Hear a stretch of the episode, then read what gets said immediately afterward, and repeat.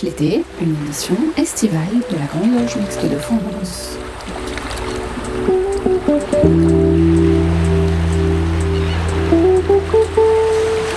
Bonjour à tous, bienvenue dans cette 95e édition de Pierre de Touche, l'émission hebdomadaire de la Grande Loge Mixte de France.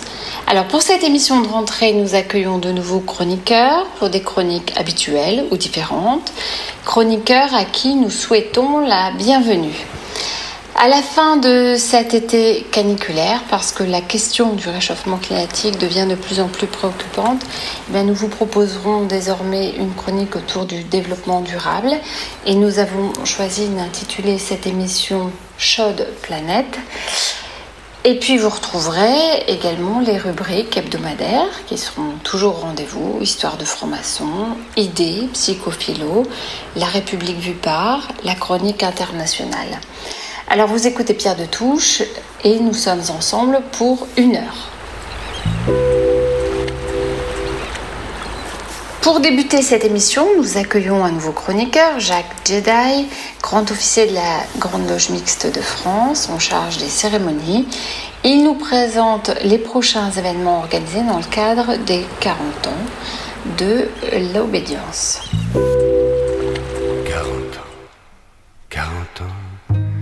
C'est le bout du monde. Je me suis dit cela, c'était à peine hier.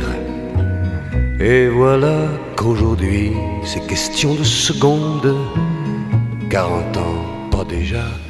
Au programme, le 10 septembre à Lille, avec comme thème la franc-maçonnerie a-t-elle encore quelque chose à dire aujourd'hui? Comme conférencière, notre sérénissime grand-maître. Le 17 septembre, à Cabestany, près de Perpignan. La franc-maçonnerie en 2022, conférencière, notre sérénissime grand-maître. Le 18 septembre, une TBO avec la loge Luce Oxiania à Toulouse, la franc-maçonnerie en 2022, conférencière, notre sérénissime grand-maître. 40 ans, 40 ans, c'est l'âge des victoires pour l'homme que je suis, c'est l'âge du bonheur. Mais 40 ans déjà, je n'ose pas y croire. Mais j'ai tout ce qu'il faut pour faire un beau vainqueur. À 40 ans passés, la jeunesse commence. Je vais me répéter ces mots-là tous les jours. Je vais déambuler en pleine adolescence, perdre mes illusions, réinventer l'amour.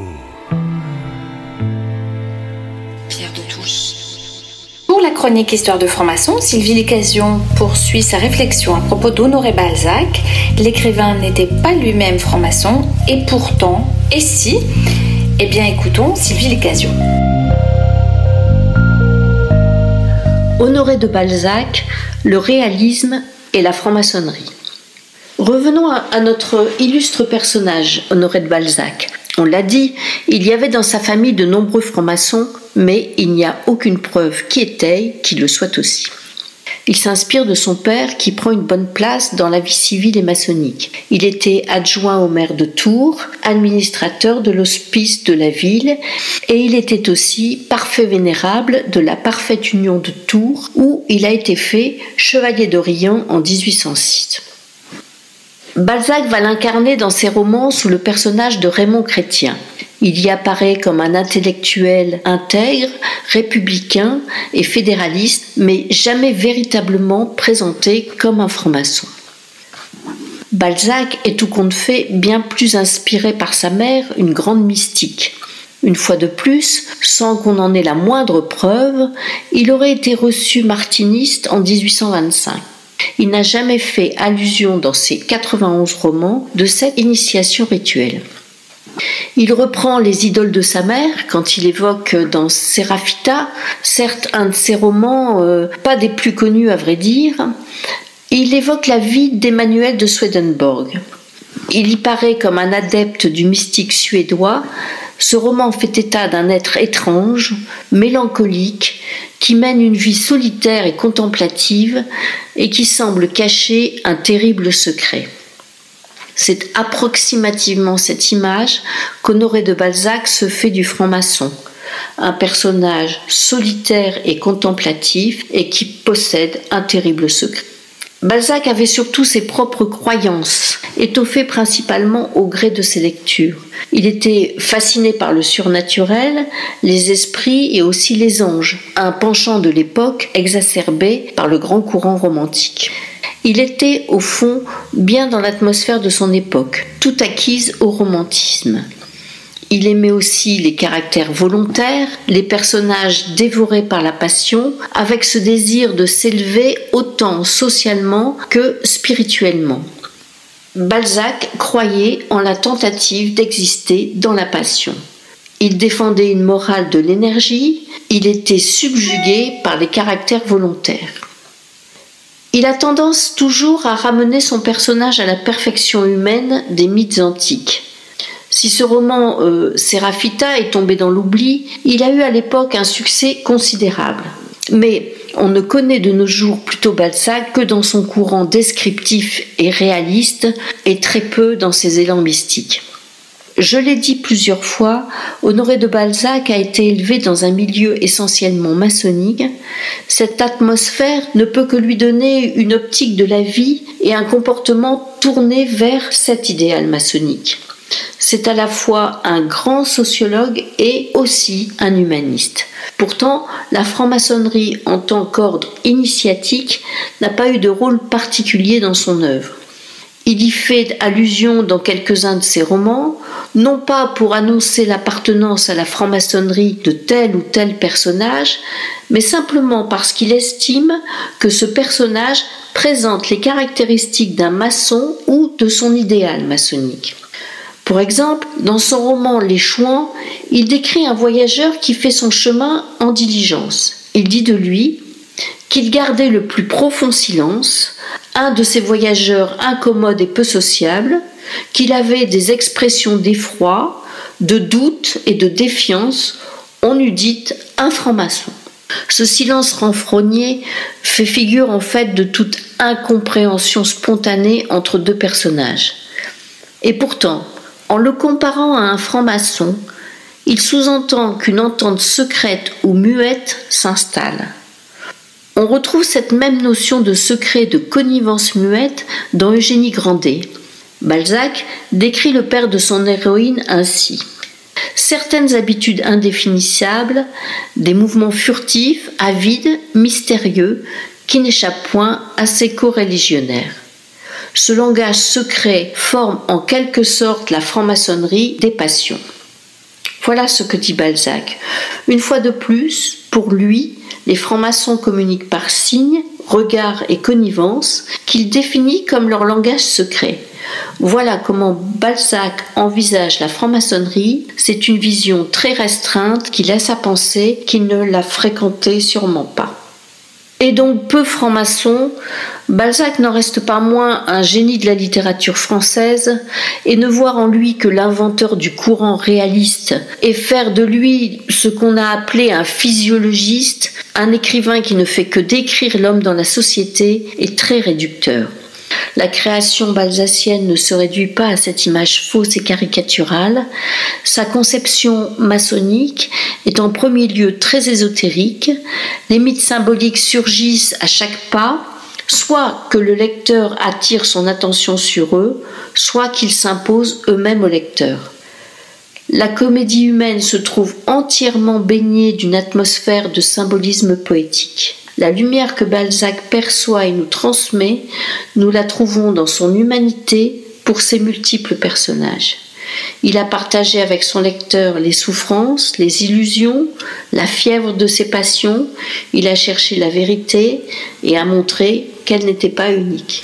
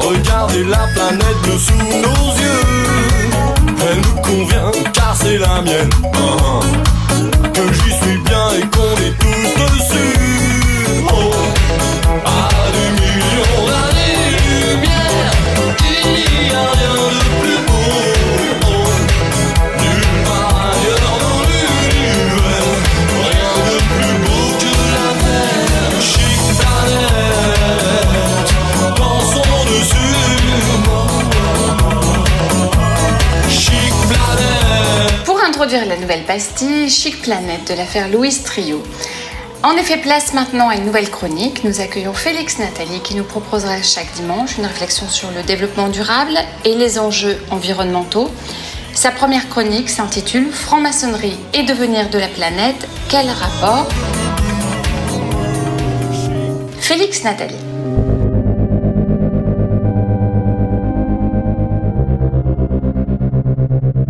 Parfois, dans la loge, notre sœur Valérie nous demande Mais qu'est-ce qu'on fait, nous, en pratique? Toujours, on revient au fondamental. Notre travail, il est plus long que ça, plus ancré que ça, plus loin, plus bas, plus profond. Il est plus long que ça. Malheureusement, il ne produit pas d'effet visible tout de suite, mais il est là.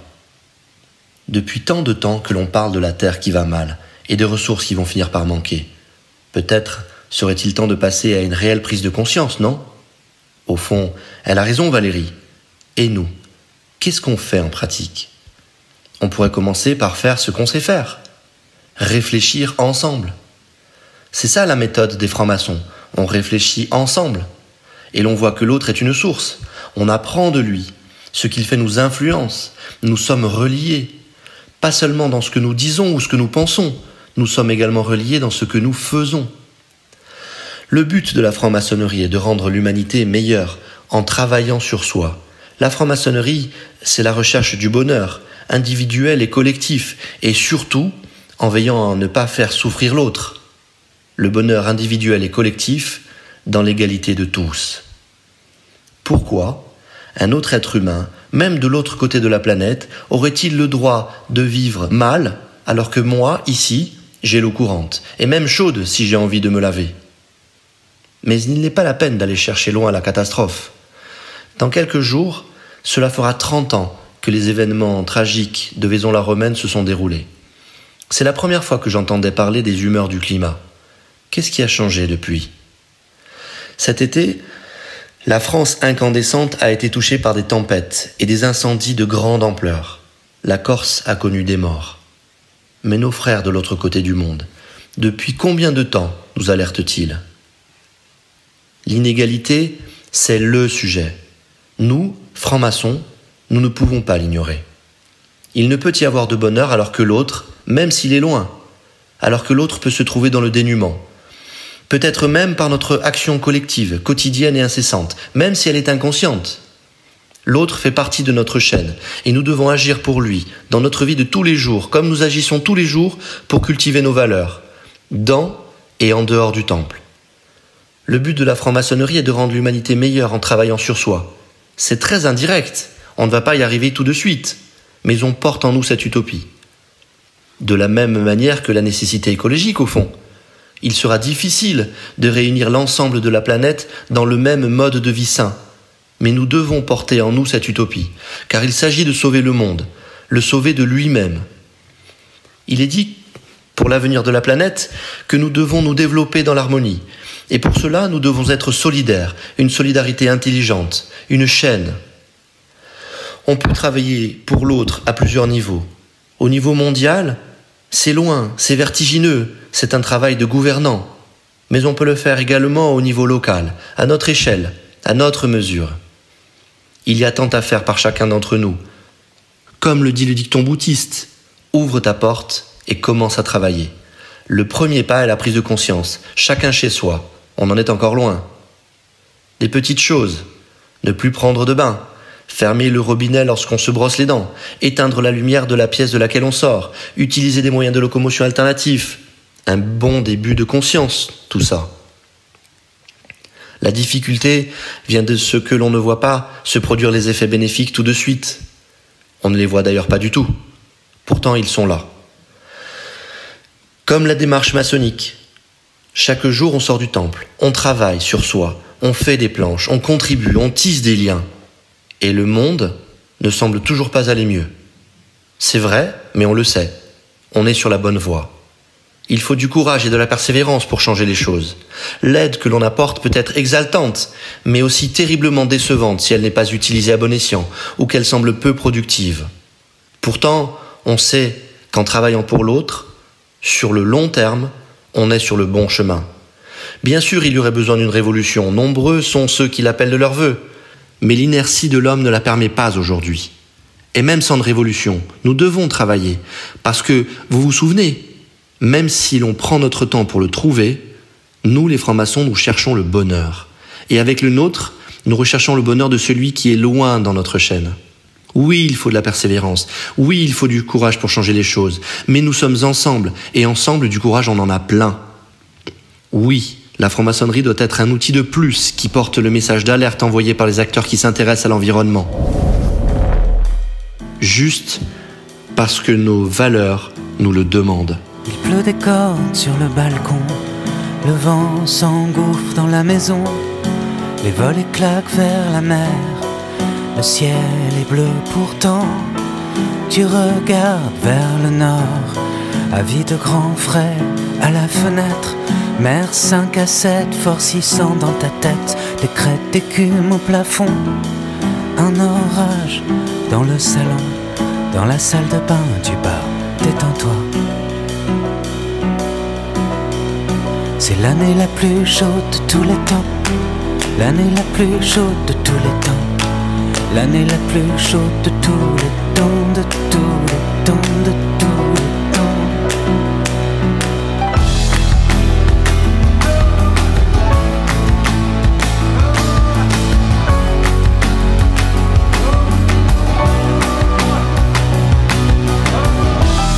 L'anticyclone des Açores est sur nous.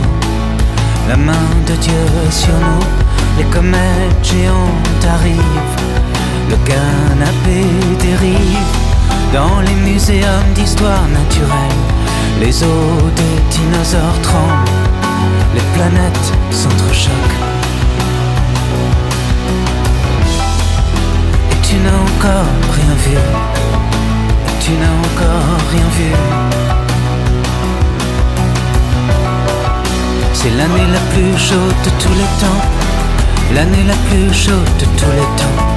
C'est l'année la plus chaude de tous les temps, de tous les temps, de tous les temps.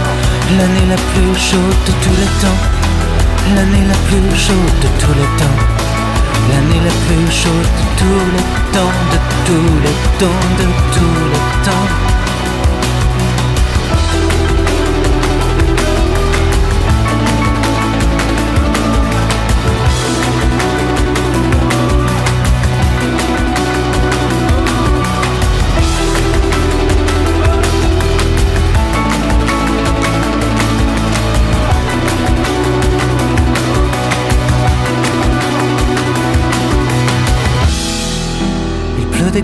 Sur le balcon, le vent s'engouffre dans la maison, les volets claquent vers la mer, C'est l'année la plus chaude de tous les temps.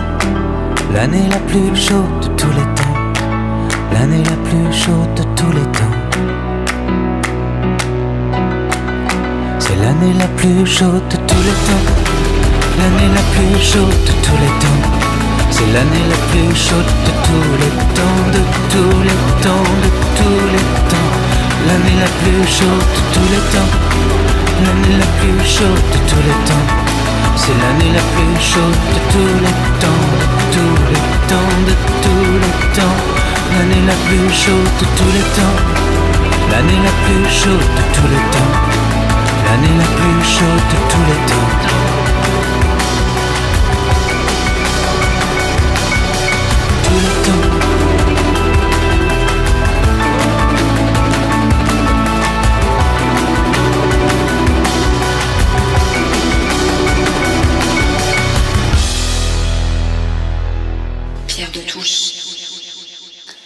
Accompagner cette réflexion, L'année la plus chaude, une chanson composée et interprétée par Raphaël Laroche.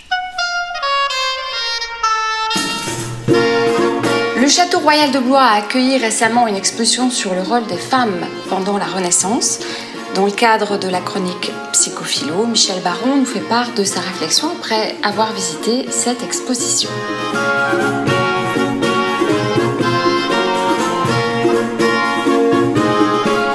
Mais où sont les neiges d'antan?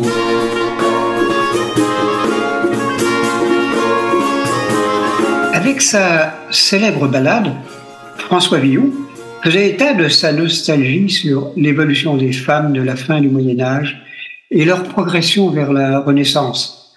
Leur Renaissance et leur entrée dans les allées de la création et du pouvoir, quittant un imaginaire qui tournait souvent autour du sacrifice. Villon, par exemple, adore Jeanne d'Arc.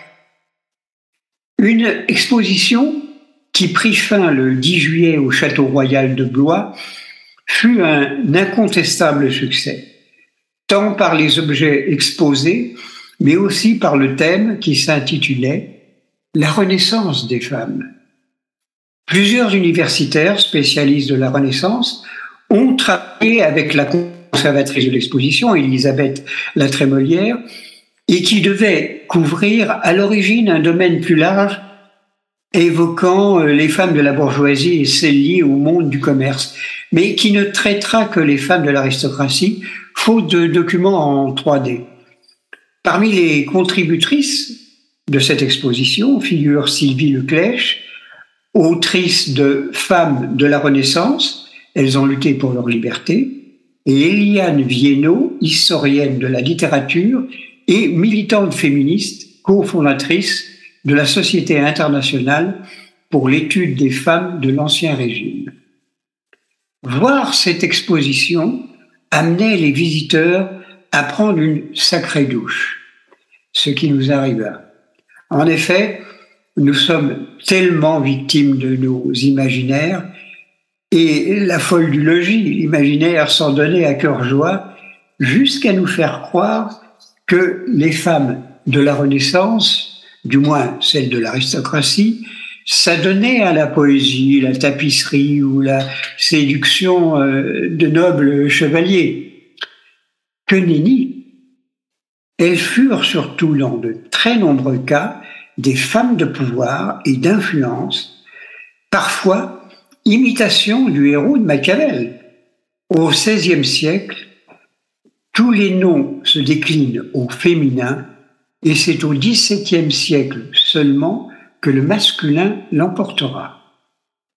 Anne de Graville, Pernette du Guillet, Guillemette de Sarrebruck, Jeanne de Dampierre, Antoinette de la Marque, Françoise de Brisé, des noms oubliés de femmes qui, à l'époque, eurent des rôles d'une importance capitale dans la culture, la diplomatie ou le conseil des souverains.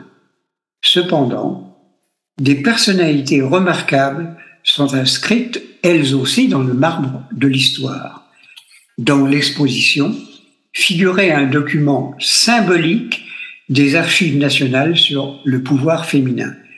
Il s'agit du traité de Cambrai, mettant fin à la septième guerre d'Italie entre François Ier et Charles Quint, et qui va déboucher sur ce qu'on va appeler la paix des dames du 3 août 1529, et qui est signée de Marguerite d'Autriche, tante de Charles Quint, et de Louise de Savoie, mère de François Ier. Si théoriquement les femmes ne peuvent pas régner en raison de la loi salique, loi qui n'existait pas dans d'autres pays, en Grande-Bretagne notamment, d'où l'importance des femmes au pouvoir, elles ont l'opportunité de jouer un rôle diplomatique, notamment au moment des guerres de religion, en organisant la continuité des institutions en l'absence des hommes, partis au combat. Des noms émergent dans notre mémoire collective. Catherine de Médicis y figure tout naturellement.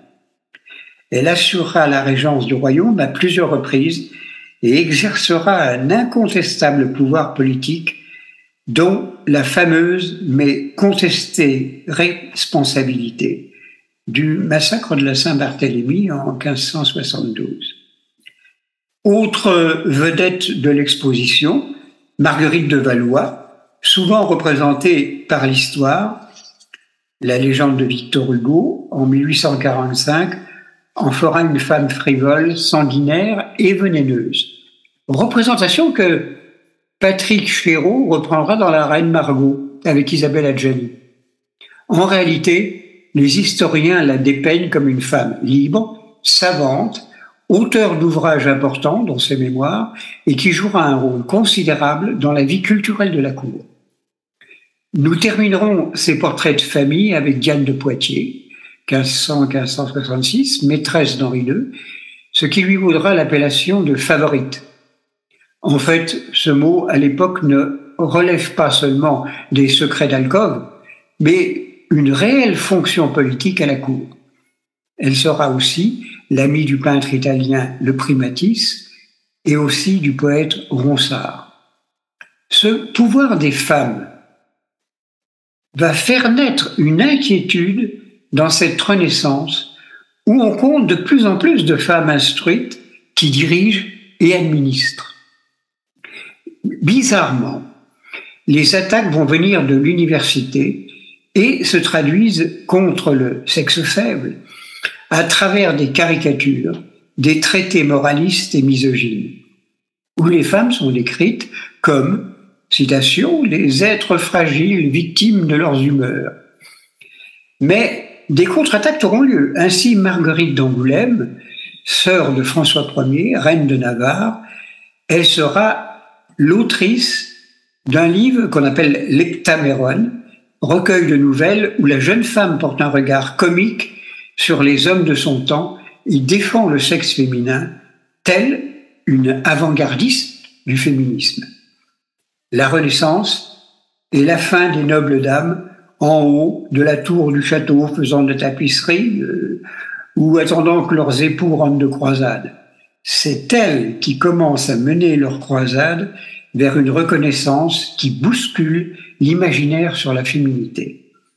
Bravo à l'équipe culturelle du Château de Blois de nous avoir rappelé ce qu'il en est de l'histoire quand elle s'est débarrassée des oripeaux d'une légende qui arrangeait bien les hommes.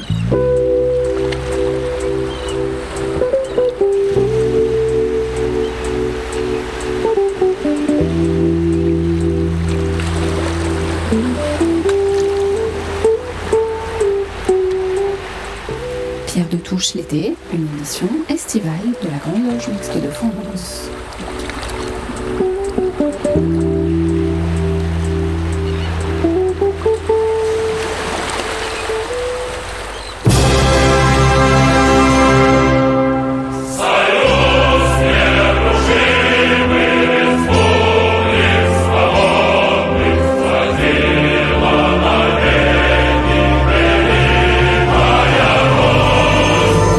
Il y a quelques jours le décès de Mikhail Gorbatchev, dernier dirigeant de l'URSS, Pierre Yana a souhaité rendre hommage à cet homme qui fut le dernier dirigeant de l'URSS et qui n'a eu de cesse de vouloir transformer le régime soviétique. Pierre Yana.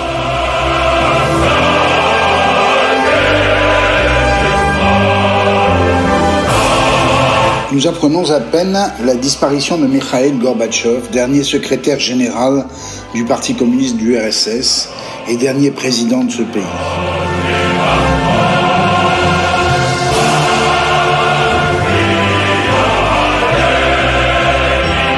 Le nom de Gorbatchev résonne encore en Occident comme celui du dernier des grands dirigeants du monde, celui dont les actes eurent un vif retentissement sur l'ensemble de la planète. Il était moins aimé en Russie, où on lui attribuait la chute de l'Empire soviétique. Le rôle de Gorbatchev tient dans cette ambiguïté. Héritier de Yuri Andropov, ancien chef du KGB, les services secrets soviétiques, le successeur de Léonid Brezhnev, Andropov, Gorbatchev était un jeune dirigeant de 54 ans quand il accéda au pouvoir soviétique suprême. En vérité, le réformateur de l'URSS était Andropov. Premier après Brezhnev, celui-ci posa la question de la survie de l'URSS. Le régime pouvait-il satisfaire aux besoins des peuples soviétiques avec une économie brinque-ballante, mais surtout un complexe militaro-industriel dévoreur de crédit, avide de combat à l'avenir douteux, comme c'était déjà alors le cas en Afghanistan, que l'URSS perdit par la suite, bien sûr. Pouvait-on à la fois réformer l'économie soviétique, donner un réfrigérateur ou une machine à laver à chaque mère de famille, comme l'avait en vain essayé Nikita Khrouchtchev, bien avant eux, et être en compétition militaire et spatiale avec les USA à quel prix? Andropov conclut que non. Trop âgé, il n'eut pas le temps de transformer le pays. Cette tâche revint donc à Gorbatchev. Fait amusant, on se trouva, en Occident surtout, à comparer le Vatican, où se succédèrent trois papes, jusqu'à Jean-Paul II, l'athlète de Dieu, comme on disait, et le Kremlin jusqu'à Gorbatchev, après Brezhnev, Andropov, puis Tchernenko. C'était un clin d'œil de l'histoire. Deux politiques marquantes animèrent l'ère Gorbatchev. Tout d'abord la perestroïka, la restructuration de l'économie soviétique, et la glasnost, la transparence. La première était vaine. Quoi qu'il en eût, lui qui ne voulait pas la fin de l'URSS, Gorbatchev laissa s'installer le libéralisme le plus sauvage en URSS jusqu'à la fin du régime. C'est son successeur, son frère ennemi, Boris Yeltsin, qui laissa exploser le capitalisme sauvage. Les penseurs socialistes avaient bien imaginé le passage du capitalisme au socialisme, jamais l'inverse. Erreur funeste. D'autant plus que les tenants du complexe militaro-industriel prirent alors, au moment du capitalisme sauvage, les commandes du changement de l'État et des mafias qui instaurèrent ce capitalisme d'État. Deuxième grande politique, la glasnost, la transparence, donna force à la critique, au démantèlement de l'État, puis au départ des républiques sœurs, dont l'Ukraine. On en sait quelque chose aujourd'hui, avec quelques morts au passage, en Lituanie par exemple. On comprend que les Russes, nostalgiques de l'Empire, en veuillent à Gorbatchev. L'Occident, à l'inverse, ou encore la sagesse de celui qui sut finir la guerre froide dans la paix. À quoi servait-il en effet de faire exploser plusieurs fois la planète quand une seule fois suffit? Gorbatchev permit aussi la réunification de l'Allemagne, ce qui n'est pas rien. Bref, malgré hésitations et indécisions, il permit à la roue de l'histoire de tourner. À sa mort, on voit bien se poursuivre le dilemme soviéto-russe qui s'acharne, comme en Ukraine, à faire tourner en sens inverse, à rebours, la roue de l'histoire. Mais c'est en vain. Car la grande question d'Andropov était bien l'URSS a-t-elle les moyens de continuer la révolution d'octobre sans écraser ses peuples?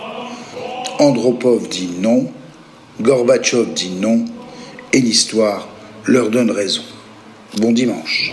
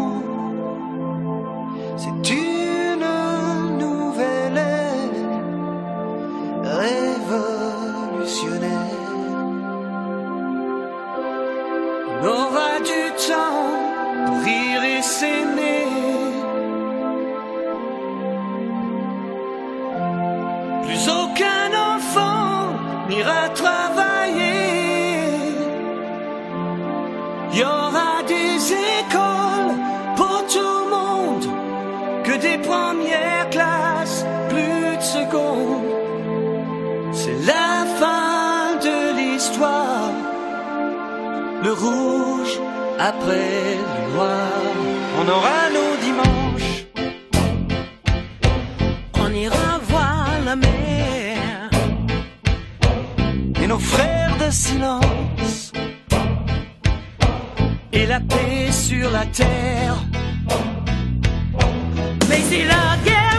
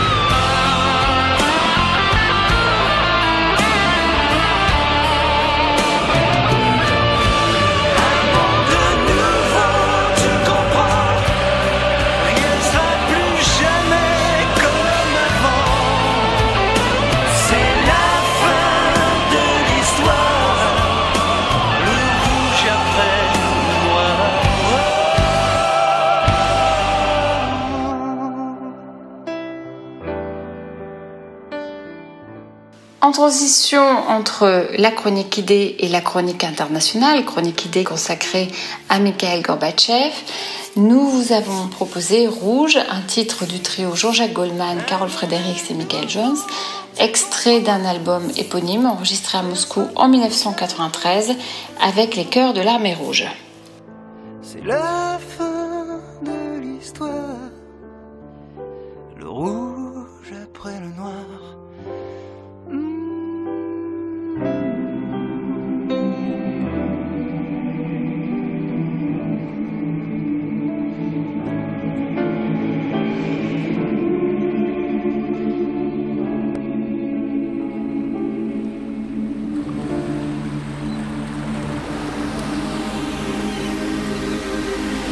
Alors William Rest continue sa radiographie du monde. Aujourd'hui, il réfléchit sur la Corée du Sud, un pays entre tradition et modernité. C'est la chronique internationale de ce dimanche matin. La Corée du Sud est l'une des dix premières puissances économiques mondiales de la planète. Le pays s'est profondément transformé en 60 ans. En effet, dans les années 60, seul un tiers des habitants résidaient dans les villes. Aujourd'hui, en 2022, plus de 80% des habitants sont citadins.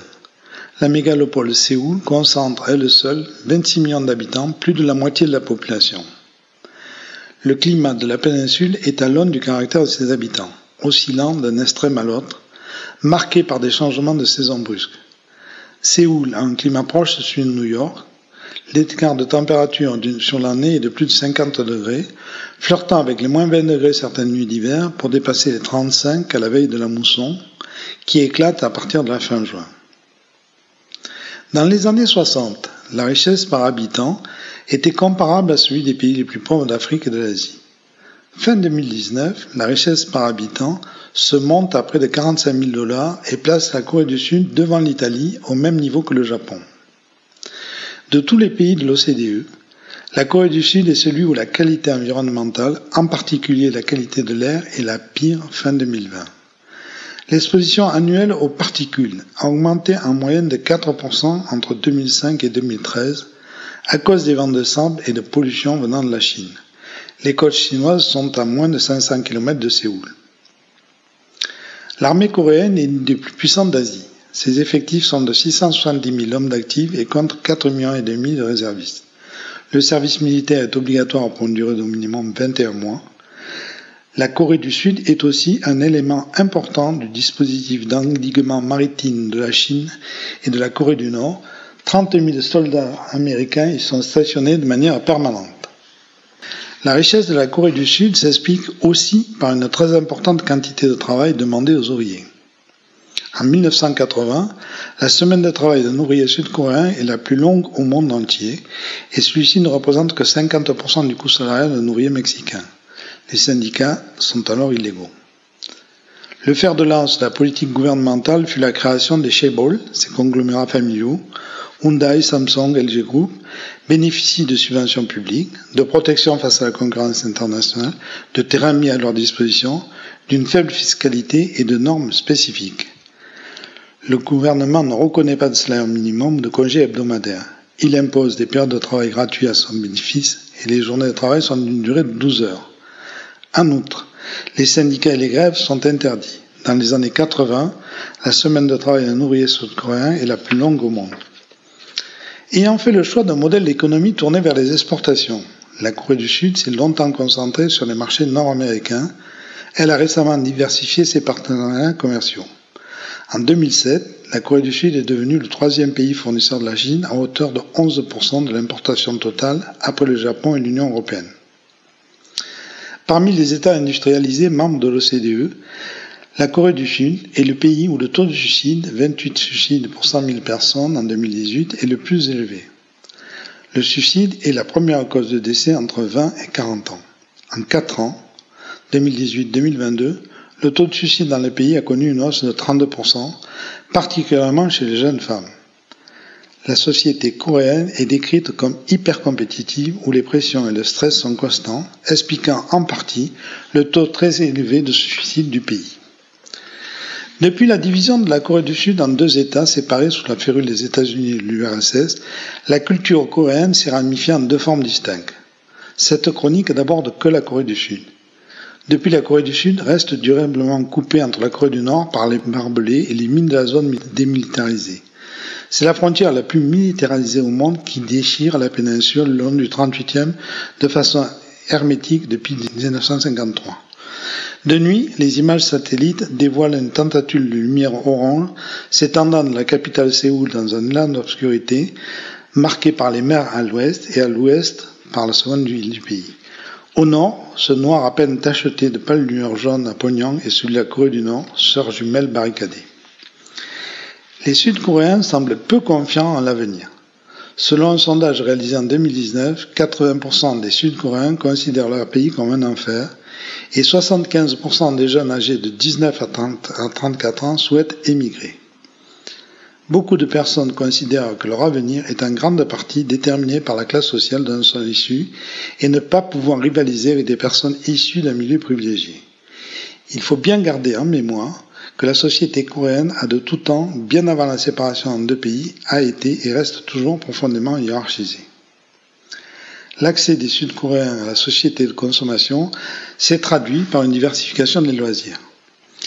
Alors que les promenades dans les parcs restent un des passe-temps favoris en fin de semaine, les jeunes Sud-Coréens apprécient les sorties au café ou au cinéma, tandis que le taux d'accès à Internet compte parmi les plus élevés au monde.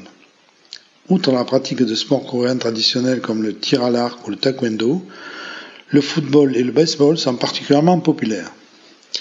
Une autre passion est la, est la pratique des jeux vidéo.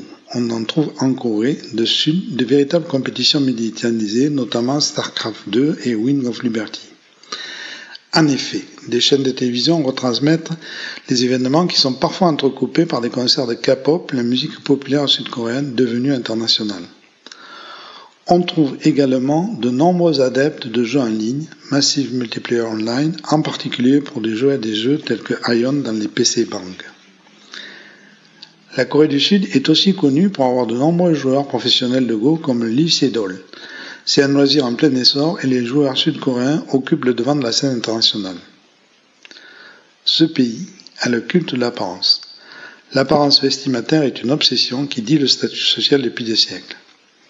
Le développement phénoménal de la chirurgie esthétique illustre cette obsession de l'apparence. La Corée du Sud est devenue le leader mondial du scalpel, devancant même le Brésil, la Californie ou l'Italie au nombre d'actes par tête d'habitant. La chirurgie est ici une pratique de masse pour les jeunes femmes et de plus en plus d'hommes n'hésitent pas à se refaire complètement le visage avant leur entrée dans la compétition de la vie active. Avec deux objectifs, trouver un bon job et surtout un beau parti fortuné. La Corée du Sud est le premier marché au monde pour les produits cosmétiques masculins. En même temps, les pratiques sociales restent marquées par un fort conservatisme.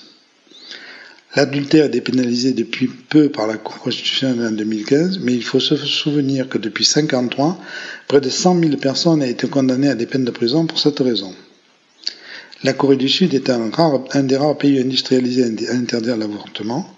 Toutefois, la Cour constitutionnelle demande en 2018 une modification de la législation. Actuellement, les femmes qui se font avorter sont passibles d'un an d'emprisonnement et d'une amende. Les médecins encourent deux ans d'emprisonnement.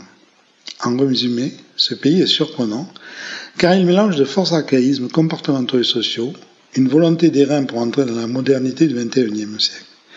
Il reste aussi durablement marqué par la colonisation nippone et le découpage en deux qui ne sont pas prêts de cicatriser. D'autres chroniques permettront de mieux appréhender les deux Corées. Claire Donzel, dans le cadre de sa chronique sur la République, nous alerte cette semaine sur le concept d'islamophobie. Elle a lu le dernier ouvrage de Jamila Benhabib, Islamophobie, mon œil, la laïcité rempart contre l'islam politique. C'est euh, l'intitulé de cette chronique, La République vue par Claire Donzel.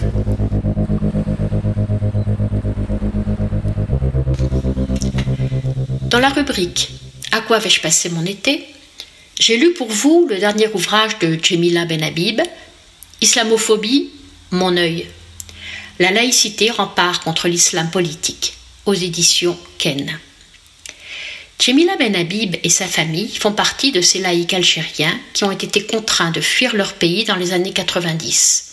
Vous savez, ces années noires pour l'Algérie, où avant de s'en prendre aux mécréants occidentaux que nous sommes, les frères musulmans d'abord, puis les islamistes dans leur ensemble, ont décimé les musulmans modérés, laïcs et notamment et surtout. Sa quête de liberté a amené Jemila Ben Habib en France, puis au Québec et actuellement en Belgique. Dans ce nouvel ouvrage, elle nous relate, effarée, la transformation de ces différents pays, gangrénés par l'islamisme. De relativisme culturel naïf en montée de communautarisme, elle note pour nous l'emprise, aussi sûre que progressive, du totalitarisme islamiste dans ces sociétés démocratiques, pourtant réputées solides. Elle dénonce l'assignation identitaire et la complicité objective de certains courants actuels, le wokisme et la cancel culture pour ne pas les nommer, porteurs et promoteurs d'une censure qui se veut bien pensante. Mais cet ouvrage est surtout un plaidoyer pour que ne soient pas oubliés, abandonnés à leur sort souvent plus difficile, plus violent et malheureux que le nôtre, ces musulmans qui ont fait le choix de la laïcité sans pour autant renier leur foi. Les islamistes les ont en ligne de mire, plus encore que notre société occidentale de liberté et de démocratie, car ils les considèrent comme des traîtres, et car ils sont la preuve, encore vivante, que leur islam est un islam dévoyé au service de leur totalitarisme. Qui plus est, c'est de l'intérieur des pays du Maghreb que ces laïcs luttent contre leur influence, font obstacle à leur hégémonie, à l'instauration de la théocratie, qui est leur objectif.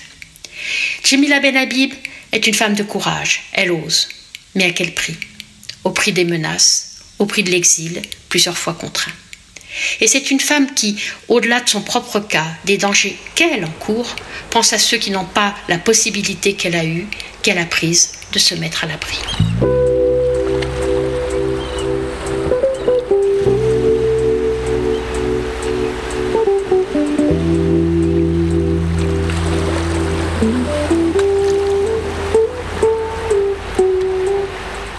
Pierre de Touche l'été, une édition estivale de la Grande Loge Mixte de France.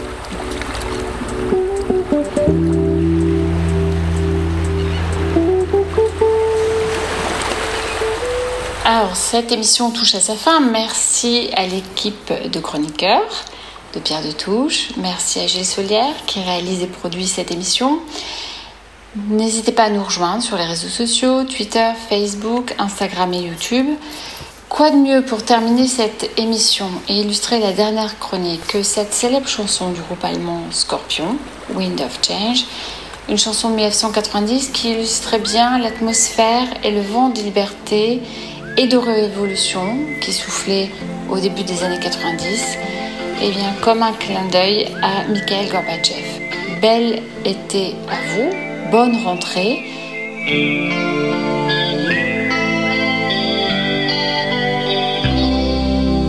follow the down to Gonky Park, listening to the wind of change.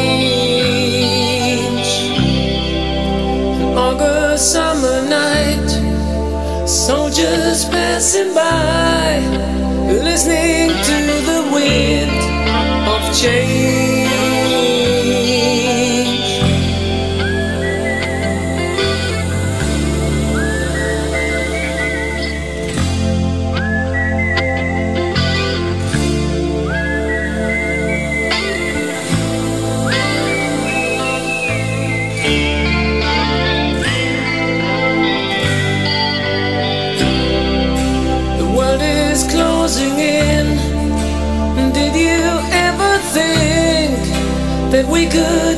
of loss, like brown.